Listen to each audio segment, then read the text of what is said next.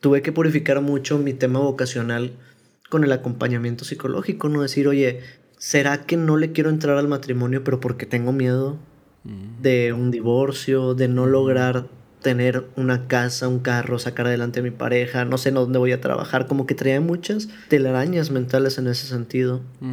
Y fue bonito también en este proceso humano y espiritual decir, Dios quiere esto, ¿no? Y yo, yo quiero también esto y creo que eso es lo bonito de Dios, que sí nos pregunta y sí está dispuesto a acompañarnos en nuestra respuesta. O sea, porque si yo decido este otro camino, Él va a estar.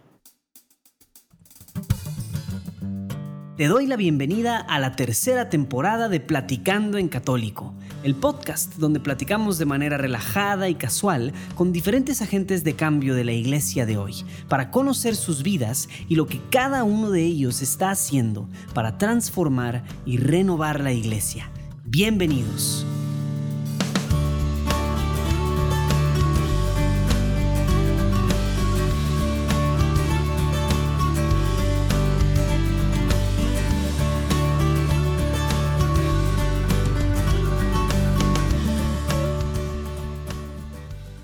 Hola, ¿qué tal? ¿Cómo estás? Bienvenido a un episodio más de Platicando en Católico. Espero que estés súper bien y que estés empezando esta semana o este día cuando vengas a escuchar este episodio, ya sea día, mañana, tarde o noche. Este, que estés muy bien, que estés también experimentando la gracia y el amor de Dios en tu vida. Pues bueno, el día de hoy te traigo un episodio muy interesante porque la verdad yo me emocioné un chorro, o sea, porque iba agarrando, eh, íbamos agarrando vuelo, ¿verdad? En el episodio. Resulta que por ahí de la hora que llevábamos ya con Jorge Rincón, que anda haciendo proyectos padrísimos ahí en redes sociales y demás, él me dijo, oye, ya me tengo que ir en cinco minutos. Entonces tuvimos que cortar bien de golpe la conversación o la platicada. Entonces, pues bueno, ahí como que se siente un poquito abrupto la manera en la que terminamos, es lo único. Eh, pero la verdad, padrísimo, ¿no? Jorge es un, pues un discípulo del Señor, es alguien que está haciendo cosas, eh, pues sí, desde redes sociales, pero también trabajando en la UDEM, que es una universidad católica aquí en Monterrey, y también metido en temas de desarrollo organizacional, etcétera. Y él en particular tiene como que un involucramiento en un proyecto que se llama Porn Kills Love o la pornografía mata el amor. Y Jorge la verdad es que también habla muchísimo acerca del tema y de cómo, pues testimonialmente habla de cómo, pues, o sea, superar temas de pornografía y cosas así. La verdad está padrísimo todo eso que hace. Yo quería que entráramos a detalle y, justo íbamos a entrar cuando se nos, se nos cortó un poquitín el tiempo.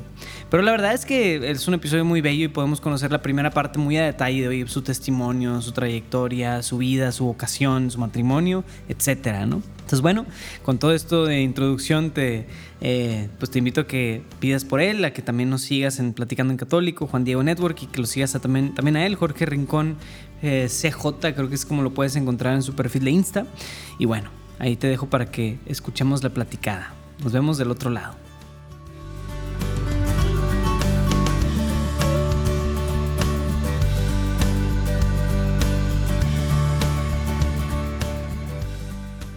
Jorge Rincón, bienvenido a Platicando en Católico. Qué gusto tenerte por acá. Muchas gracias, estimado. Es un honor coincidir y platicar contigo, sí, finalmente. Para los que no saben, a lo mejor Jorge ni se acuerda de esto, pero estuvimos en la misma prepa, de hecho. Ah, obvio me acuerdo. Ahí ya cuando él, ¿Te, recuerdo cantando? Sí, en las misas y todo eso. y ahora, pues gracias a Dios, involucrado ahí en muchos proyectos católicos, así. Pero bueno, si quieres empecemos con una oracióncita para poner en manos de Dios este episodio, ¿sale? En nombre del Padre, del Hijo y del Espíritu Santo. Amén. Señor, te doy gracias por la vida de Jorge, gracias por todo lo que haces en él y a través de él. Te damos gracias, Señor, por lo que nos llamas a ser también como siervos de tu iglesia, Señor, siervos de las personas que están necesitadas de ti. Te pedimos que bendigas esta grabación, este episodio, que los que escuchen esto puedan salir de aquí, Señor, tocados, inspirados, movidos hacia ti, Señor, por tu Espíritu Santo. Te pedimos que te quedes con nosotros, bendigas nuestras intenciones y bendigas también a todos los que nos escuchan y sus vidas. Por Cristo nuestro Señor. Amén. En nombre del Padre, del Hijo y del Espíritu Santo. Amén. Pues yo creo que ya se han de haber dado cuenta los que saben de dónde soy yo y los que también escuchan un poco el acento, que eres de Monterrey. Pero platícanos, Jorge, ¿de dónde eres? ¿De dónde en Monterrey? ¿Dónde creciste? ¿Cómo fue ahí tu infancia? No voy a decir Monterrey porque es la capital. Tengo que enorgullecerme de ser de Apodaca por mucho tiempo, de Guadalupe, sí señor. ¿Apodaca o Guadalupe? Son dos cosas muy distintas. Primero Guadalupe y luego Apodaca. y ahora Monterrey. Ahí vamos, ahí la, ahí la llevamos. Ya, pero si vives en Monterrey, Monterrey actualmente o no? Ahorita actualmente sí, estamos en Monterrey. Y por, por mis primeros cinco años de vida también nos fuimos a vivir, voy a decirlo así, porque realmente me llevaron. Este, pero a Pico, también estuvimos por ahí en tierra Jaiba. Nice. Órale, qué padre. Y entonces en, Guadalupe, pero en, que en Lindavista o en alguna. Ándale por la Lindavista y la nueva Lindavista y todas las que tienen apellidos, ya cuando vas más lejos, como en Cumbres, los que no son de Monterrey, pues luego les explicamos. Órale. Sí, ¿y tienes hermanos, hermanas? ¿O eres el que mayor, menor? ¿O eres hijo único? Tengo a mi hermana, a Angie, nos llevamos 10 años, o sea que por mucho fui el necio de la familia, o sea, el consentido, el hijo único, primogénito y esas cosas, este, que luego vinieron a, quitarme mi trono, ¿no es cierto? La neta, este, me llevo muy bien con mi hermana, este, aún llevándonos 10 años, no, está increíble la relación. Y, wow. Órale, y que entonces en tu familia, pues menor, eres, o más bien único por 10 años, slash menor mayor, pero ahí el tema de fe, ¿hubo algo de, no sé, tus papás eran católicos practicantes o estuviste en alguna escuela católica? ¿Cómo fue esa parte en tu vida? Mis papás estuvieron o se conocieron en el mismo grupo de la iglesia donde después yo profundicé mi fe, que se llama Comunidad Juvenil. Ok. Este, allá se encontraron, es todo un carisma de la alianza con Dios, ¿verdad? Vas, vas viendo cómo Dios hacía alianza con su pueblo y tal. Allá se conocieron. Órale. Este, se casaron. ¿Y esa espiritualidad de, cómo, cómo funciona el grupo o la comunidad? Es, es un nuevo carisma que, que, brota del carisma salesiano, justo. Ok, órale. El, el fundador era salesiano también de Hueso Colorado, empieza a organizar estos retiros que no le llama retiro, le llama encuentros, porque justo la filosofía o el ADN es un ADN de encuentro con Dios, con el hermano tal. Y para no hacerles el cuento largo, pues eh, después de ver al Espíritu de Dios también como lanzando sus señales y sus directas e indirectas, pues el padre Rojano, ¿verdad? Decide que, pues que tiene que dedicarse tiempo completo a esto. Obviamente todo un discernimiento en torno porque para él fue difícil dejar el, carisma o la orden de los salesianos, ¿no? Y de ahí brota este carisma que, es la familia de aliados. Tiene cuatro bloques, uno de ellos comunidad juvenil, los otros familias, consagrados, etcétera, ¿no? Y, y está increíble, o yo he valorado mucho la formación de ahí por dos cosas, bueno, por más, pero dos cosas me vienen a la mente. Uno, es muy intenso el proceso. Okay. Literalmente son cinco años de caminar, le llamamos, es decir, ocho encuentros de tres días y luego juntas todos los sábados y martes o lunes, dependiendo un día entre semana, para profundizar la fe y compartir la vida con los hermanos. Entonces es una inmersión total en la fe y profundizar temas muy específicos, pero, pero también temas como muy básicos. Entonces es, es bonito y creo que la segunda, por la que lo valoro, pues es porque ahí conocí el amor de mi vida, así que no podría decir que, que, que, no me dejó también Dios una, una buena recompensa por el tiempo invertido, ¿verdad? Exacto.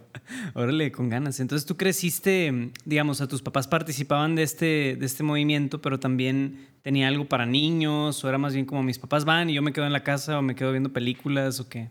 No, fíjate, creo que eso es lo, lo curioso y algo que también he abrazado, asumido mi historia es, eh, mis papás se casan, nos vamos a Tampico y pues digo, esto no es secreto de Estado.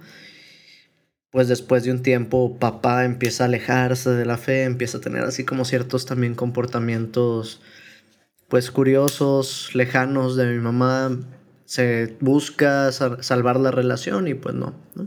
Es como a mis cinco años mis papás se separan, ¿no? Mm, y yo me vengo con mi mamá. Pero yo conocí a Dios sobre todo al inicio de mi vida por mamá.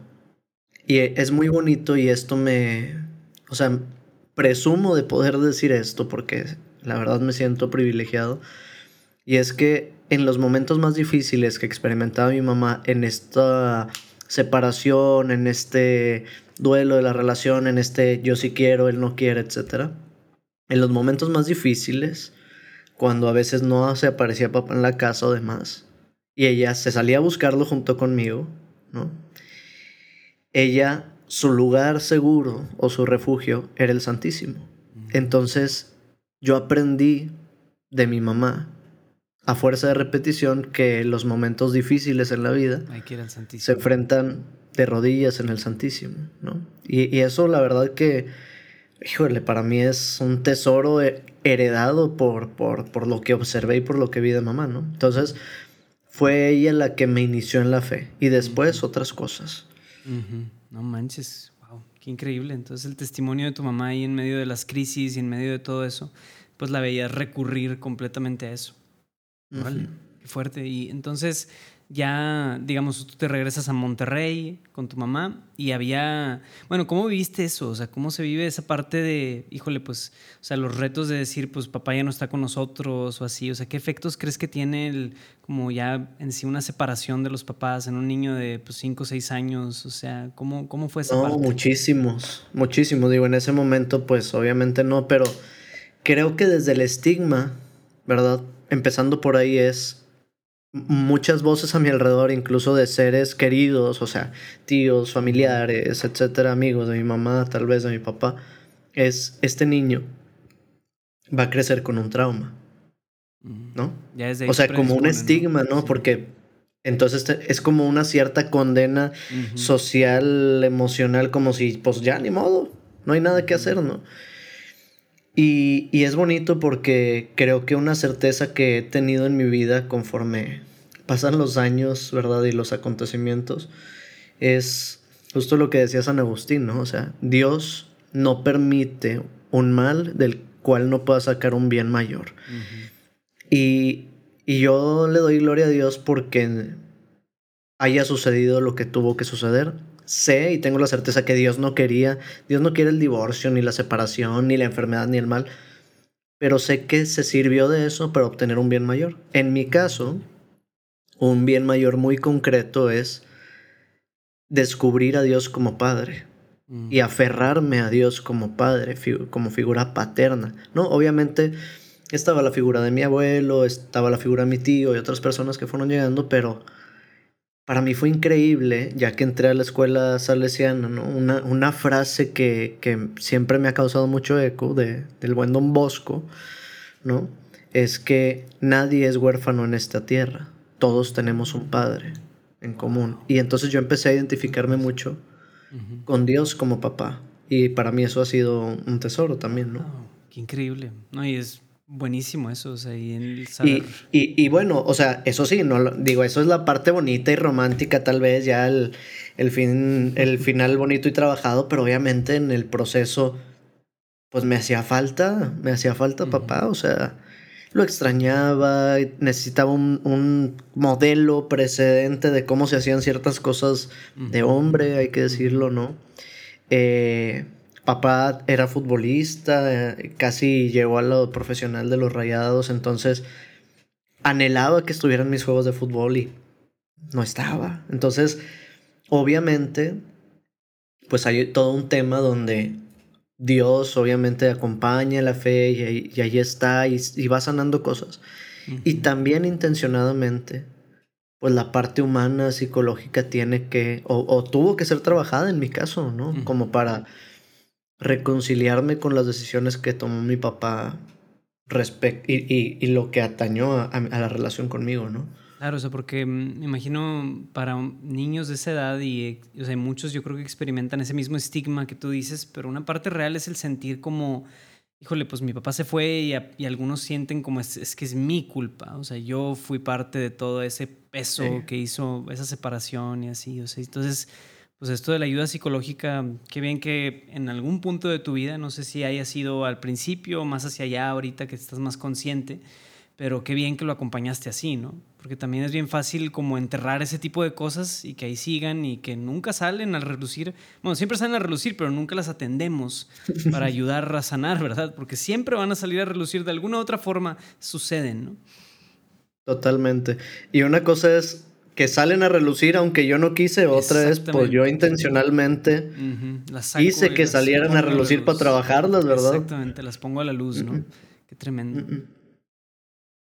Interrumpo brevemente la conversación, la platicada con Jorge, solo para comentarte de que estamos a menos de dos semanas de cerrar el proceso de la Iglesia Te Escucha. Como bien sabes, es el caminar sinodal que estamos haciendo con el Papa Francisco, el Dicasterio de Comunicaciones con, pues, con Monseñor Lucio, y que ya también tiene su propio podcast. También si te metes y buscas la Iglesia Te Escucha, te sale el podcast donde Urquidi, el Padre Borre y Monseñor Lucio platican acerca de las experiencias del sínodo, pero también, oye, pues experiencias valiosas con el Papa Francisco directamente y demás, que yo creo que todos podemos sacarle algo de provecho y mucho jugo. En fin, si no has contestado la encuesta, por favor, por favor, por favor, contéstala. Por favor, ve y contéstala. Está en nuestras diferentes redes sociales, en los links aquí en la descripción, etcétera. Siempre la ponemos.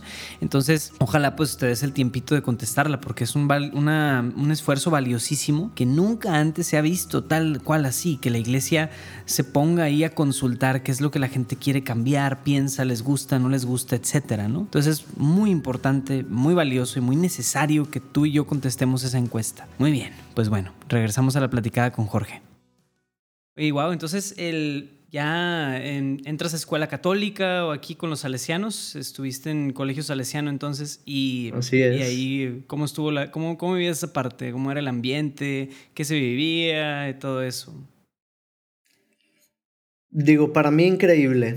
Y otra vez creo que Dios siempre encuentra la manera de llevarnos a donde Él quiere o de conquistar también nuestro corazón de manera creativa. En mi caso fue de una manera muy ridícula, lo tengo que decir, porque escuché a mi abuelita platicando de una escuela con una comadre suya, de una escuela que tenía karate. Yo estaba viendo en esa temporada de mi vida una serie de anime que se llamaba Dragon Ball, ¿verdad? Entonces, la escuela con karate, yo lo escuché y, y pues haz de cuenta que me obsesionó la idea, ¿no? Y fui con mi mamá y ya me vi la escuela con karate, la escuela con karate. Obviamente no había lana para eso. Mi mamá otra vez fue a ese lugar donde luchaba sus batallas, al Santísimo, a llorar un rato y ahí se encontró a un sacerdote que era hermano del director del colegio. Y de ahí es que Jorge tiene una beca para el colegio salesiano y le entra la beca. Pero se le encontró ahí en el sagrario, así nomás. Ahí estaba en el sagrario llorando, el sacerdote se acercó, oye, pues como que todo bien, ¿qué onda? Y bolas. No, manches, wow. Entonces, pues definitivamente fue providencial. y creo que de lo que más me gusta de, de, la espiritualidad salesiana es que pude conocer a un Dios que juega fútbol contigo, que también nos pide prepararnos intelectualmente. O sea, para Don Bosco era todo un tema el estudiar, ¿no? O sea, no andarnos con cosas, sino prepararnos para ser, decía él, buenos ciudadanos y buenos cristianos, ¿no? Honestos ciudadanos y buenos cristianos. Entonces, como que toda esta espiritualidad de la alegría, de un lugar donde aprendí a tocar guitarra, que después se convirtió en algo para mí muy fundante en, en mi relación con Dios, cantarle, eh, orar cantando, componer, etc. O sea, creo que ahí Dios hizo muchas cosas en mí muy chidas, ¿no? Pero a través de una espiritualidad muy atractiva, mm. que si nos ponemos filosóficos, creo que necesitamos otra vez eso como iglesia, como, como hacer la fe atractiva, destacar ese atributo de la belleza de Dios que muchos han dejado como en ridículo, mal parado, ¿no? Como que está aburrido, está ñoño, está obsoleto. No, está fregón, ¿verdad? y yo lo vi ahí, o sea, lo respiré así, lo, lo respiré jugando, riéndome, siendo feliz, conociendo raza. Y ahí estaba ese Dios que, que es presencia, que es alegría, ¿no? Entonces, estuvo muy chido la experiencia ahí. ¿Y si te metiste el karate o no? Obvio, pero duré nada más dos años. No. Qué loco. Oye, y, esa es la parte, como ahorita decías, ¿no? La parte bonita y que qué bien que, o sea, tu experiencia sí fue así, porque hay en muchos la experiencia de más bien colegio religioso es las monjas que regañan y que son súper duras y así.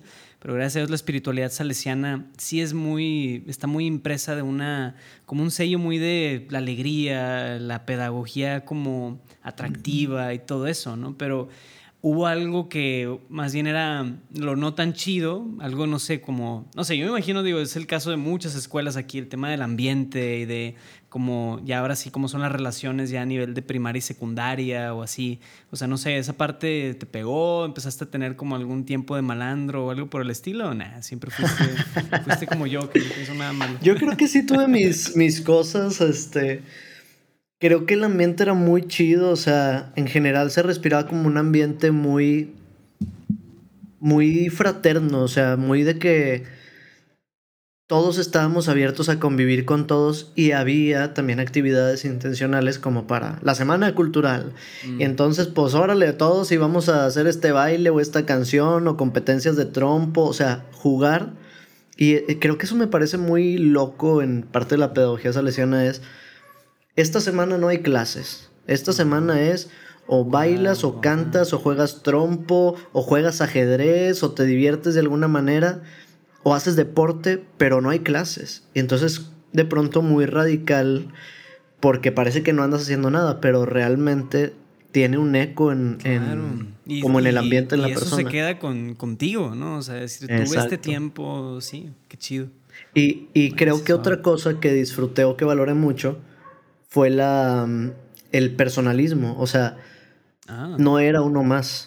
Mm, el, el, sacerdote encargado de la escuela me conocía, se interesaba por, y creo que es un patrón como reiterado en distintas ocasiones, ¿no? O sea, de, de, mis amigos con los que platico es, ah, sí, sabía quién era, me conocía, ¿no? Y obviamente tuve mi etapa rebelde, ¿verdad? Y, y me duele decirlo y, y, ha sido parte de mi madurez humana. Creo que fue una etapa donde sin quererlo, me dejé llevar por querer ser como otras personas, ¿no? O por querer agradarle a cierto grupo, le hice el feo a ciertas personas o traté mal a otras, ¿no?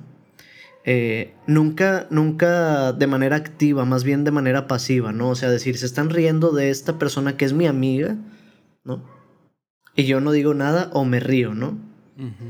Entonces, la verdad sí hay cosas que me duelen de ese proceso en un momento dado y, también esto es toda otra historia, pero de tanto juntarme con cierto grupo de personas y por querer caerles bien y estar con ellos, estuve a punto de que me corrieran de la escuela por una malandrada que hicieron por ahí, ¿no? Este, y yo estaba ahí, yo no hice nada, no, pero sí estaba. Y sí quería agradar y sí quería como pertenecer, entonces para mí fue una super lección de vida de hasta aquí llegaste, bueno. Y la lección me la afianzó mi mamá cuando llegué a la casa, ¿verdad? la que te puso. Híjole, te preguntaría qué hicieron, pero a lo mejor prefieres no. no, pues fue ahí un tema de intercambio de insultos con mm, personal de la escuela. y yo fui acá testigo que vio cómo se intercambiaban los insultos y todo y... Que llega también el director y vámonos. Todos parejos. Nada más un número 1, 2, 3, 4, 5, 6. No los quiero volver a ver en esta escuela.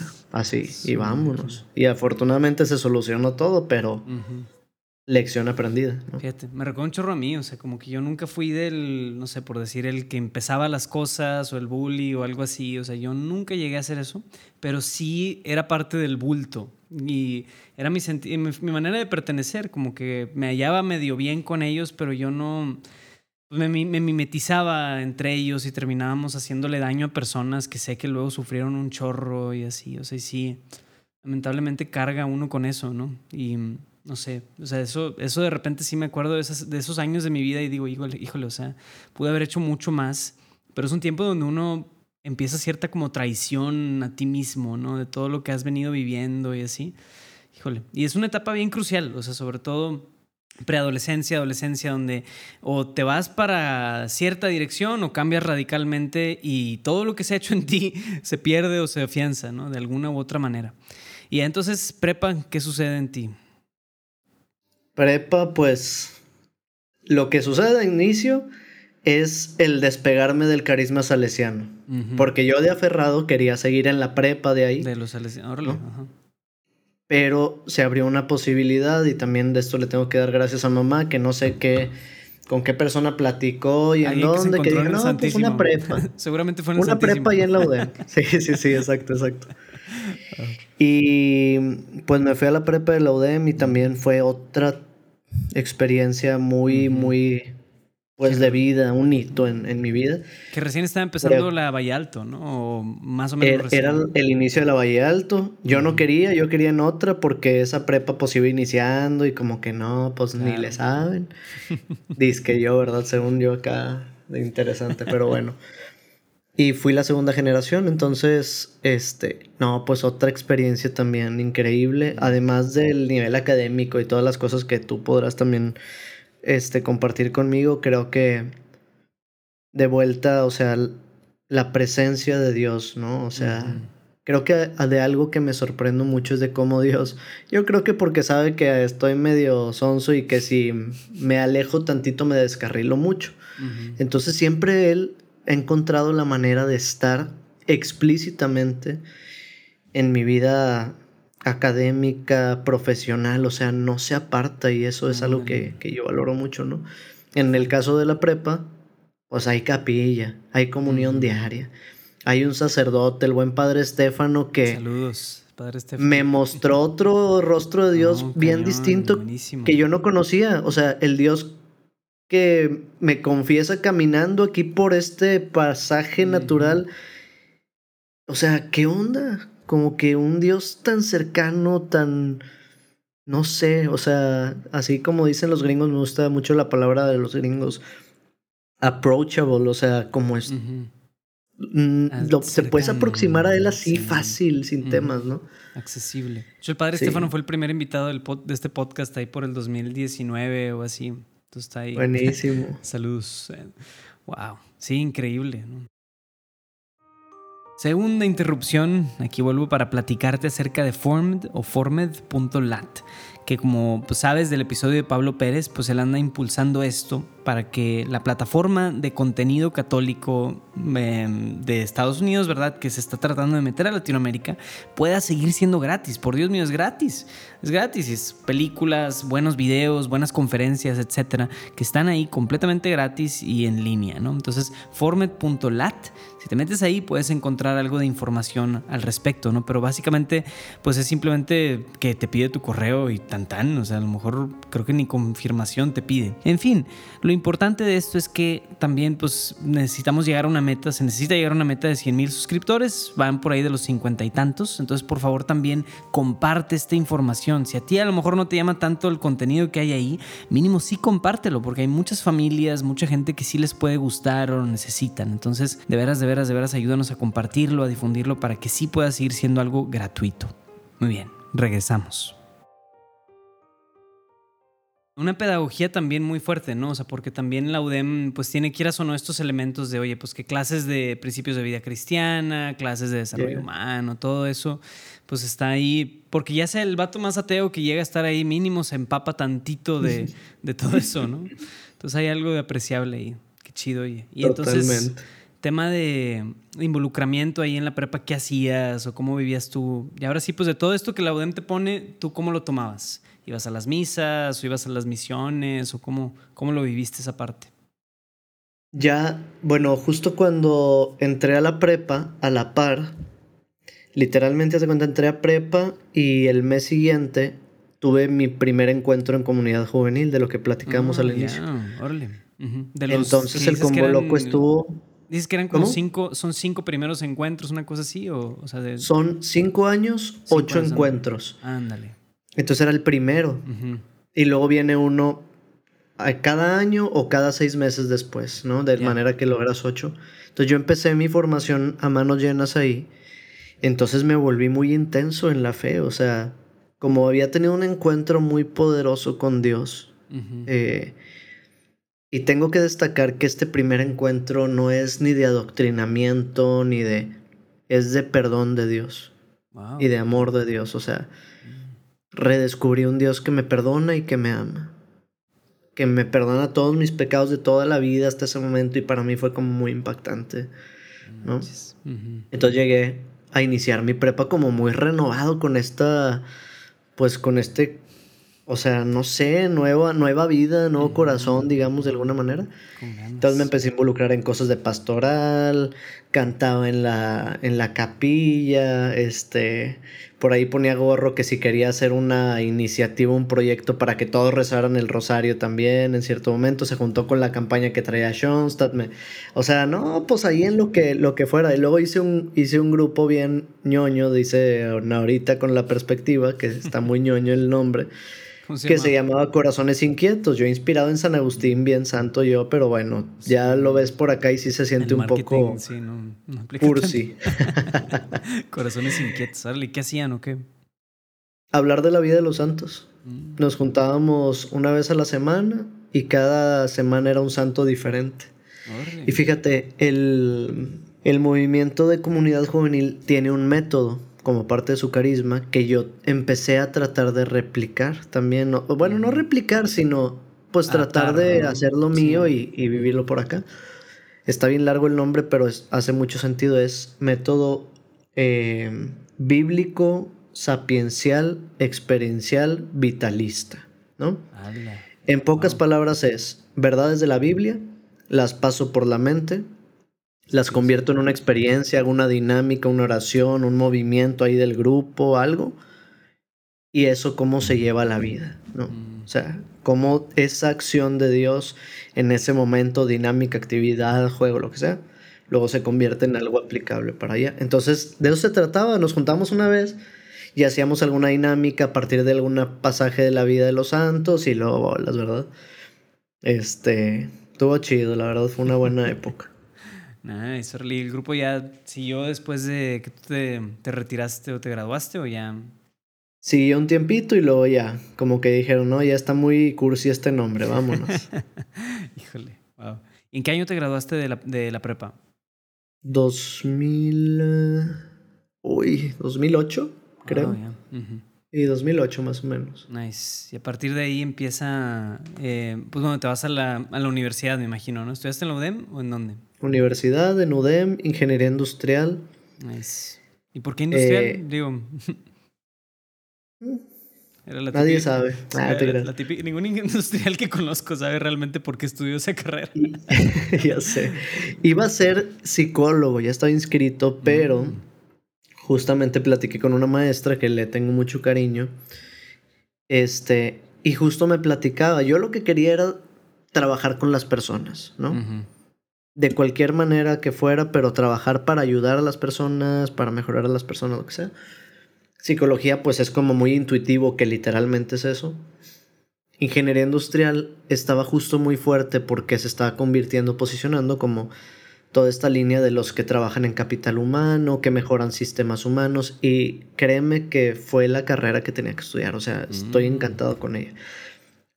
Importante es decir ahí como como parte del show que cuando termino prepa, me habla Roble, la directora de la escuela, y me dice, bueno, pues desempeño, tal cosa, etcétera, y creemos que esta beca es para ti, ¿no? Para que estudies tu carrera y todo el rollo, y no, pues yo feliz de la vida. Wow. Y le digo, bueno, pues gracias. Pero mejor que lo utilice alguien más porque yo me voy a ir de sacerdote. Ándale, wow. Plot twist. este, ¿Qué te dijo y Pues ya. Oye, luego, pues, ah, pues bueno, pues qué padre y todo. Oye, ya voy. Reflexiono, hablo con mi familia, lo medito y no, ¿sabes qué? Siempre, no, mejor, mira, mejor estudio para ser un mejor sacerdote al final de carrera, ¿no? Así como que... No, ya se la dimos un chavo que lo ocupa más que tú, como dijiste. Afortunadamente ahí está, hombre, todavía la, beca está, hombre. Oye, pero la inquietud este sacerdotal salió de la nada o fue una manera de quitarte no, pues, Yo, creo que está enraizada justo desde, desde pequeño de ver la figura del sacerdote, ¿no? O sea, en, en, con los salesianos, para mí la figura del sacerdote cambió mi vida. Ya. O sea, sí, sí, sí. Fue, y era muy atractivo porque de vuelta eran sacerdotes jugando en la cancha, agarrando una mm. guitarra para tocar, este, invitándome a cenar un día junto con otros chavos y cenando ahí contigo y como que para mí eso se me hizo muy natural la figura este sacerdotal y no solo natural, muy muy poderosa en cuanto a ese poder que tenían de pues no sé, o sea, de ser presencia de Cristo así en esa naturalidad, además de los sacramentos y todo, ¿no? Entonces ya estaba esa espinita. Yo creo que como a los 10 le dije a mi mamá en un McDonald's que yo iba a ser sacerdote, ¿no? Y ahí estaba, y ahí estaba, pero ahí en prepa ya como que ahora sí, y no, mejor no, mejor carrera todavía. Este, y ese fue el deal con Dios, ¿no? no, pues para ser un mejor sacerdote, primero estudio. ¿Cómo? Tema de novias o así hubo de que llegaste a tener o cómo, o sea, también esa parte. No, sí, sí, sí tuve, sí tuve. ¿Para qué me hago? Pero la buena llegó justo en esa transición, o sea, terminé prepa, empecé carrera y en este inter conocí más de lleno a Sara. Ya, ya la conocía por el grupo donde estábamos. ¿Verdad? Mm, Pero aquí tanto Sara como yo estábamos libres de parejas, digamos. Y en cierta ocasión muy random nos dimos la oportunidad de salir como amigos, de que, oye, hace mucho no platicamos, tú tampoco, eh, nos vemos. Y no te puedo explicar qué pasó, pero después de ese día yo dije, aquí es. O sea, de aquí soy, no sé, o sea, como que así de esas intuiciones. ¿No? y bueno, pues ahí hice mi deal con Dios, oye, pues es que todavía déjame ver qué onda y pues ahorita y pues no, le entramos de lleno. Wow. Y, ¿Cuánto tiempo duraron de novios entonces? De novios antes de casarnos fue de 2008, que terminé prepa, te digo, a 2016, que nos casamos, ah, ocho años de novios. Ocho años de novios, órale. Wow, qué loco. Pero cuando llegó la carrera al final, me vino el recuerdo. me ah, vino el recuerdo que yo había dicho que pues yo iba a ser sacerdote al final de mi carrera y que y pues una crisis increíble vocacional, ¿no? Y ya llevaba como, no sé si cinco años con Sara, más o menos. No, fue una crisis, pero bendita crisis, porque es, es bonito eso, ¿no? O sea, volver a decidir, ¿no? O sea, decir, aquí, por aquí es, es con ella, no es, no es en general el matrimonio, nada más, no es el matrimonio y con ella, ¿no? Con esta persona. Exactamente. Y, y, y, tengo que también ser muy transparente en esto. Tuve ayuda divina, o sea, ya hubo, fue, en esta crisis, sí hubo un momento donde a mí no me gusta pedir señales y así como esas cosas, pero sí en mi diálogo con el Señor fue, mira, yo quiero hacer tu voluntad, pero si no me dices así, for dummies, así, duro de la cabeza, la voy a regar. Contundente. Y fue muy contundente el Señor, tan contundente que cuando iba a salir con Sara otra vez después de tener esta crisis, ese día, la misa del día, la lectura del día, fue del libro de Tobías, donde Sara mm, se desposa con Tobías. ¿no? Entonces ya fue como que, ok, está bien, ya entendí. Ya esta certeza más esto, ya, está bien. Wow, órale. Entonces ahí quedó claro y resuelto el tema vocacional. Chido. Y mm, Wow, entonces, oye, la parte de noviazgo largo, ahí yo creo que podemos platicar tantito de eso, pero ¿cómo, cómo estuvo vivir eso, no? O sea, tengo, tengo yo, yo referencias de todo tipo, ¿no? O sea, gente que le va súper bien, gente que no le va nada bien después de los cuatro años, ya es de que les urge casarse o dar otro paso. ¿Cómo fue para ustedes esa parte? Y también la parte de que, oye, pues ya después de cierto tiempo, como que ya conoces todo lo que le puedes conocer a la otra persona, entonces ahora sí, ¿cómo, cómo mantienes las cosas renovadas sin pasarte la raya, ¿verdad? De lo que no debes de conocer todavía, ni tienes, ni tienes por qué andar conociendo, ¿no? Fíjate que yo creo, o sea, no sé, no tengo la verdad absoluta, sino solo mi propia experiencia, pero partiendo de ella, yo pensaría que tiene que ver con la edad en la que empiezas a tener la relación con la persona. En mi caso fue, éramos muy jóvenes, o sea, nos conocimos a los 15, un poquito antes, y a los 18 empezamos a andar, mm. ¿no? Entonces... Es una edad donde se crean muchas experiencias. Nos tocó vivir muchas, ajá, como muchas experiencias juntos nuevas. O sea, eh, terminó prepa, yo terminé prepa y luego carrera y las aventuritas de ella. Yo me metí a trabajar, ella también, un intercambio de ella, el intercambio mío, coincidir. O sea, como que siempre ha sido acompañarnos en, en diferentes aventuras de la vida y creo que eso hizo que esos ocho años no fueran como que aquí esperando a ver a qué hora. Obviamente que si te digo ocho años y empezamos a andar a los 25, pues ya otra historia. es otra cosa. Contamos, ¿verdad? Hasta biológicamente hablando, pues como diría una amiga, ya se me está secando la matriz, compadre, aquí, ¿verdad? pues muy diferente, Simón última interrupción de la platicada con Jorge, pues te quiero platicar de un diplomado católico internacional. Y bueno, ¿de qué se trata este diplomado? Es un diplomado sobre ser católico. Así de loco está la idea. Pero sí, básicamente Amén, que Amén App, que como sabrás del episodio, del episodio de Ciro Duarte, es una aplicación que te permite contactarte con iglesias, parroquias, sacerdotes muy cercanos a ti o, o demás para poder tener intercesión, un poco de apoyo y demás. Pues bueno, Amén está lanzando un diplomado.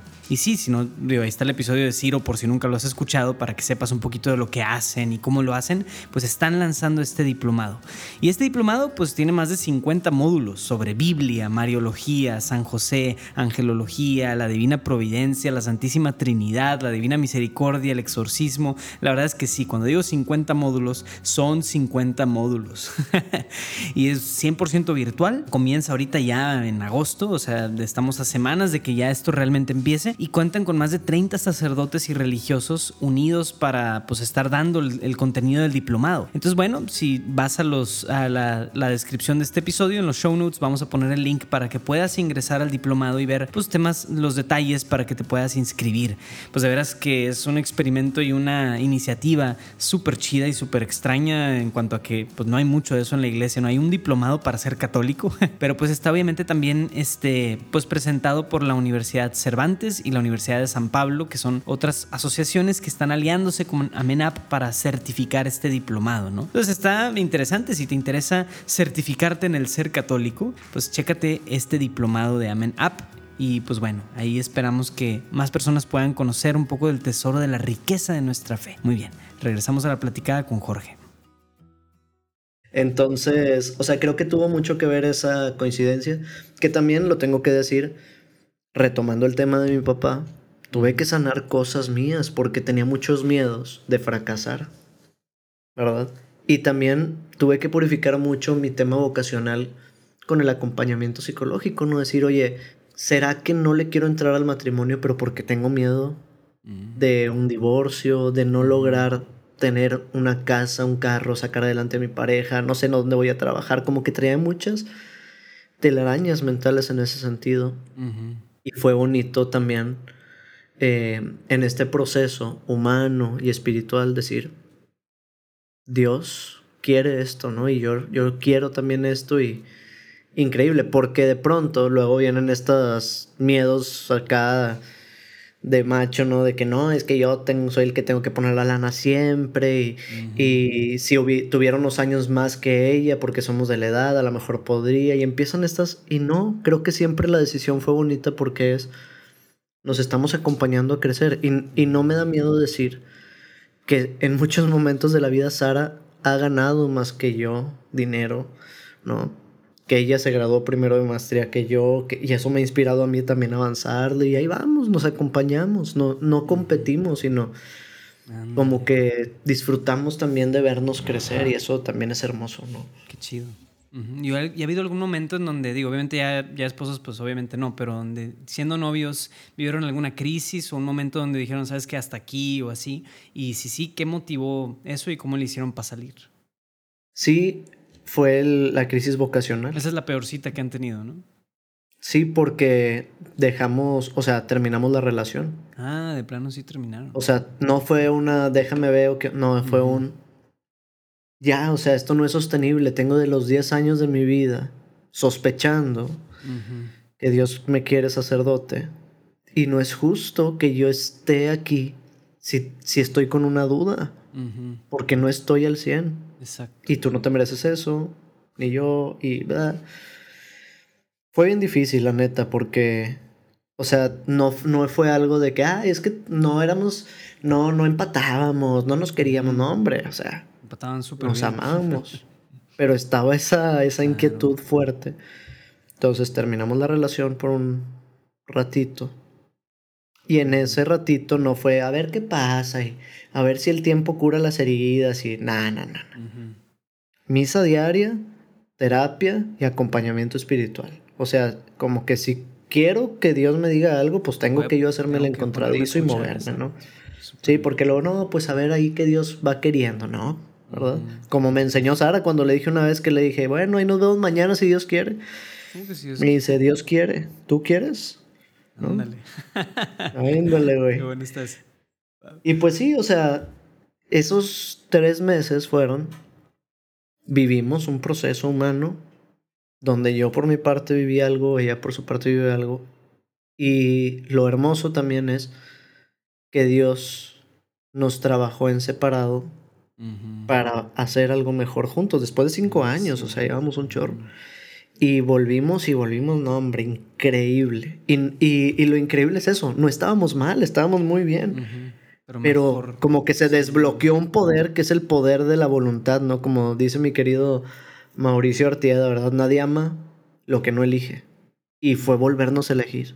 Y pues entonces el amor se exponenció, ¿no?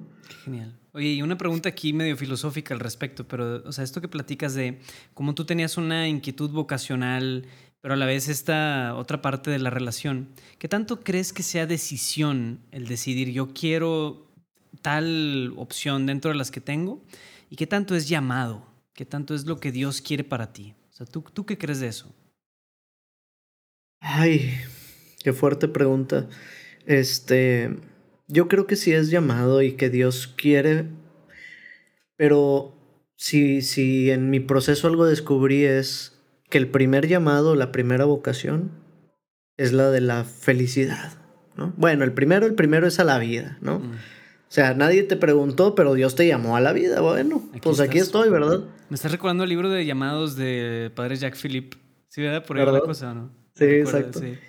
Y, y, lo otro, y que me dio mucha tranquilidad y que me dio mucha paz también, es Dios me llama a ser santo, slash, ser feliz, ser pleno, plenamente humano, ¿no?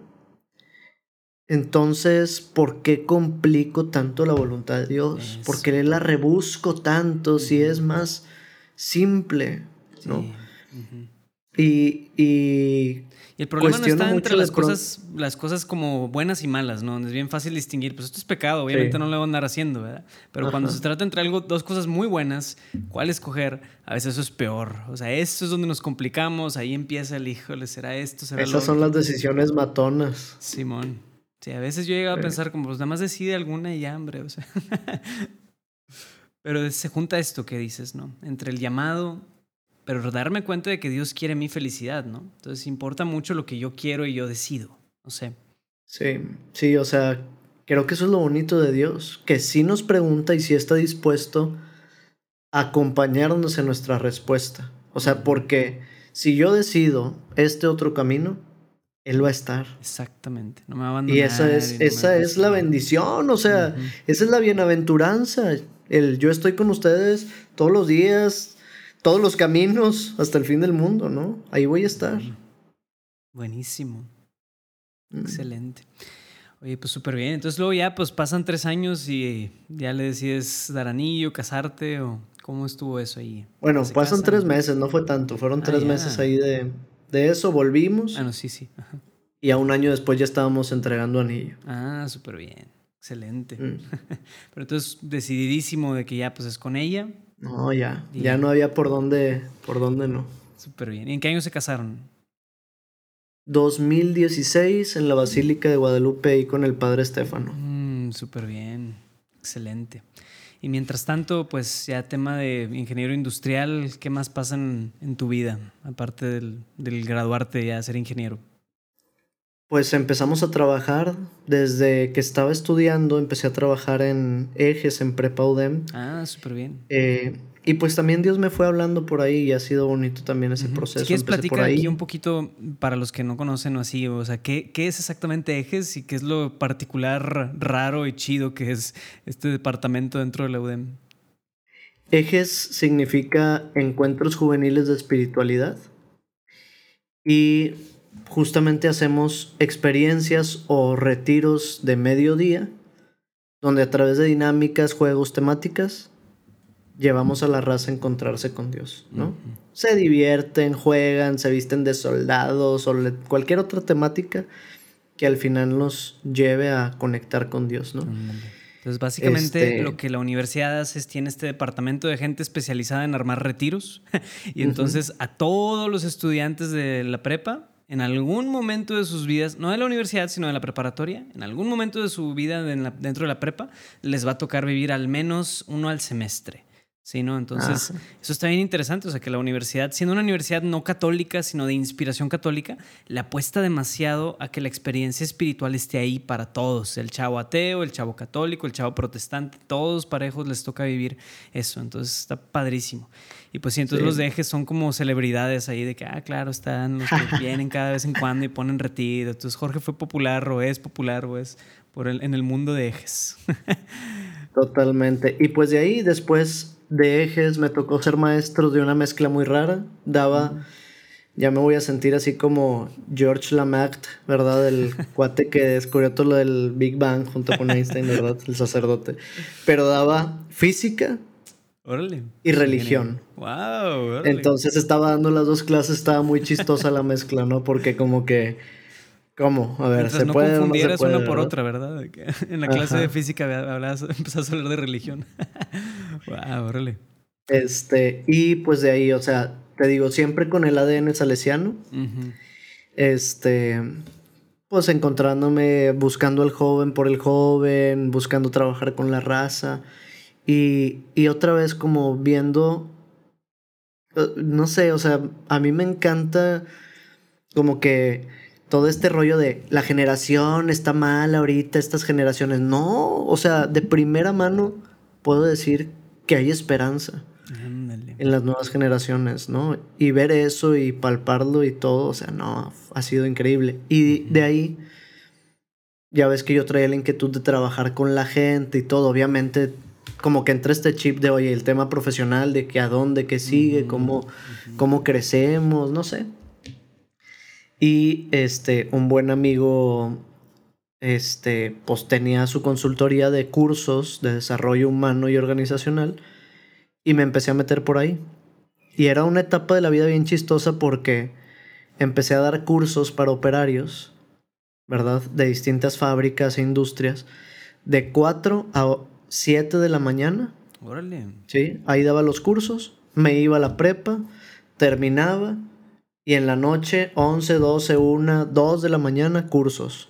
Operarios, turno nocturno, ¿no? Entonces me empecé a foguear, ¿no? A estar con la raza, a equivocarme, también tengo que decirlo, pues obviamente aprendes y le das y le fallas y todo. Y luego de ahí fue que también, eh, de aquí de la universidad, pues apliqué para tener una beca en la maestría de desarrollo organizacional, eso me ayudó a crecer en eso, afinar las técnicas y se empezaron a abrir puertas muy bonito en ese sentido, ¿no? Súper bien. Este, ahorita en este momento de mi vida, de hecho, me siento como Chandler, el de Friends, ¿no? Para los que no sean fans, oh, a este cuate siempre le preguntan en qué trabaja, porque nunca nadie sabe qué hace, ¿no? Como que algo de una oficina o algo de un número, nadie sabe, ¿no? Y ahorita me siento así un poco, o sea, como que ando haciendo muchas cosas que de pronto no saben, o sea, ah, te he visto que andas en la UDEM, eres maestro. Mm, pues no, o sea, no exactamente. Y lo, ah, pero andas en una conferencia. Pues sí, ¿verdad? Y también esto, y entonces como que está muy chistoso. Entonces eres comediante. Sí, soy comediante y ando también con el padre Borre echando guasa. Este, oye, lo de Fight the New Drug, lo de la pornografía, ¿verdad? Que, ojo, Cuiden cómo lo dicen, porque luego la otra vez me escribió un cuate y me dice, te seguí en tu taller de pornografía. No, taller de prevención o de concientización sobre los efectos de la pornografía, porque así de simple luego van a pensar que doy clases. déjame te paso estos videos sobre pornografía, no sé, es como muy diferente eso a contenido pornográfico, ¿verdad? Este, entonces, pues andamos haciendo muchas cosas, pero de fondo si volvemos a este concepto del llamado, creo que el llamado es, y, es una oración de, del padre Larrañaga que desde que la conocí, a mis, no sé si 15, 16 años, puedo decir que tal vez es mi propósito de vida de una manera muy simple y es que quienes me ven te vean. O sea, si estoy en mi casa con mi hijo, con mi esposa, que quienes me ven te vean, y si es en el centro de liderazgo, ahí donde trabajo, en la UDEM, pues que quienes me ven te vean y dando una conferencia. O sea, que en todos lados. O sea, eso creo que es mi, mi motor y lo que me impulsa a, pues no sé, a permanecer activo y hiperactivo a veces. buenísimo, buenísimo. Qué padre. Oye, y, platícanos entonces, o sea, en concreto entonces, ¿en qué quedó? O sea, no eres maestro, pero sí estás en la UDEM, eh, das conferencias, pero no te dedicas full a ser conferencista. O sea, ¿cómo funciona ahí tu... De todo un poco. Sí, exacto.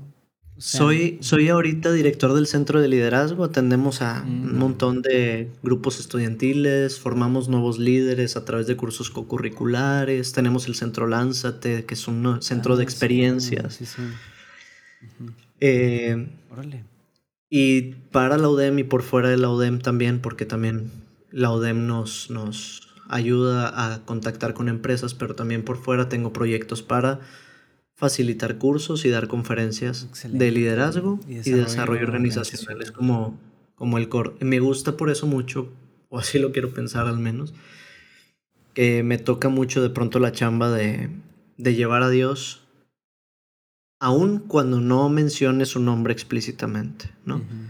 Y me pasa, o sea, es bonito cuando después de una conferencia se acercó una persona y me dice, algo de lo que dijiste se parece a esto. ¿Eres católico? Mm. Sí. Bueno. ¿No? Excelente. Ahí está.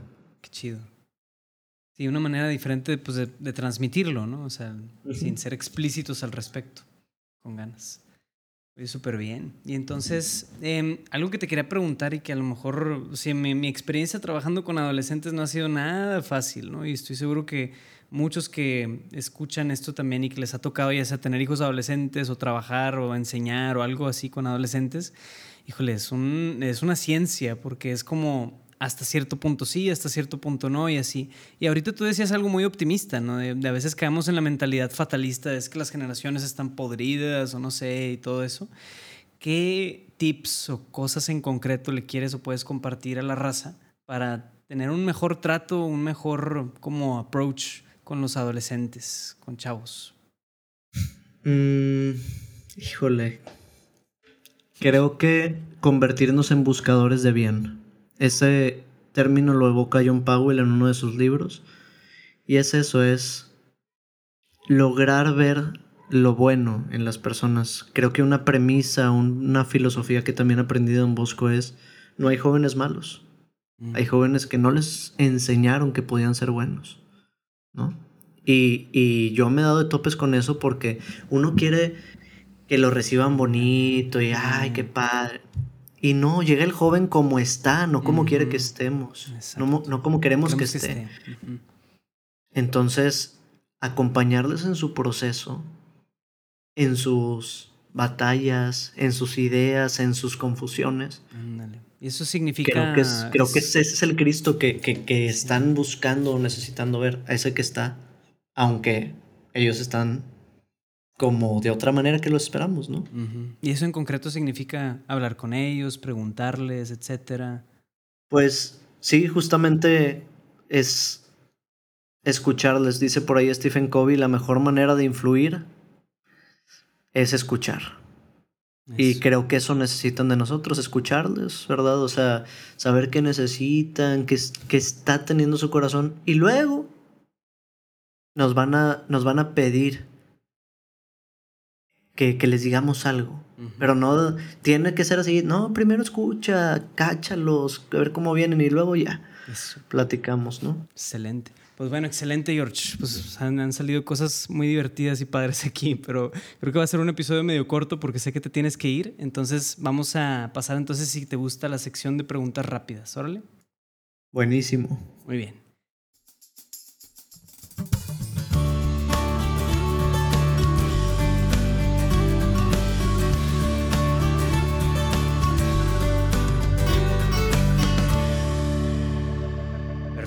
Entonces, primera pregunta. ¿Te acuerdas la primera experiencia espiritual que tuviste? Eh, ¿Qué edad tenías y muy en concreto qué fue?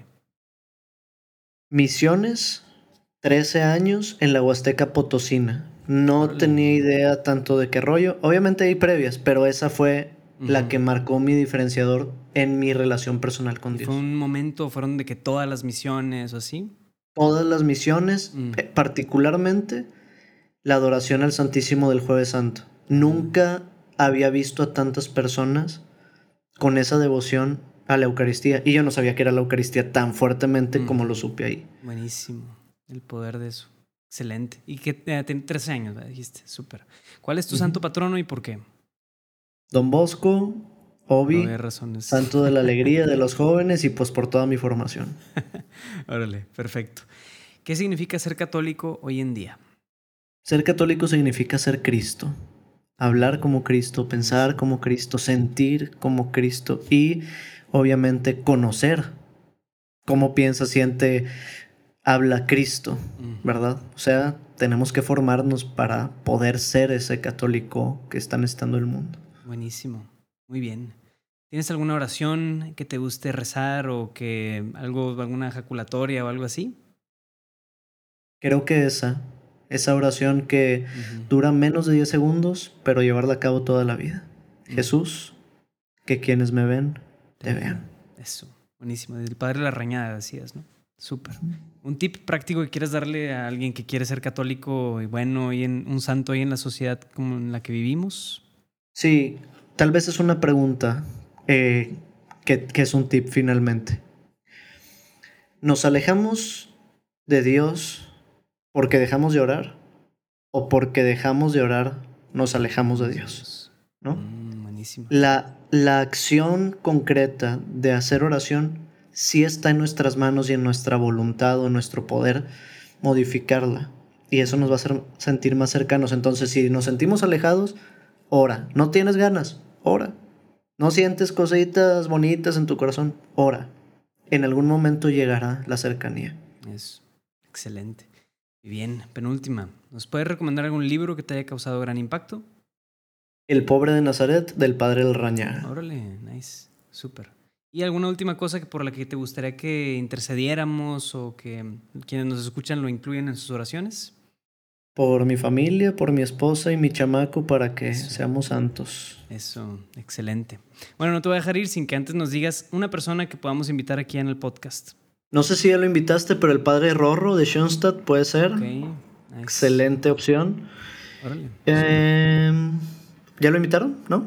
Creo que no. No, no, no. Ah, pues ahí está. el padre Estefano, pero sí, súper bien. Excelente opción y le pides que te cante. Ah, órale. Sobres. Perfecto. Muy bien, pues George, muchas gracias por acompañarnos, platicarnos un poquito de tu vida, de todo lo que estás haciendo y pues ahí quienes te puedan o quieran seguir, pues ah, ahí tienes un proyecto de redes sociales muy chido, muy consistente y pues sí, también es, es una celebridad, que no hablo mucho de eso, pero sí, hace sus videos virales y todo el rollo. Entonces, ahí Jorge Rincón, así, ¿verdad? Tal cual es como te pueden encontrar. Jorge Rincón, CJ al final. Excelente, muy bien. Pues bueno amigos, nos vemos hasta la próxima semana, que Dios los bendiga.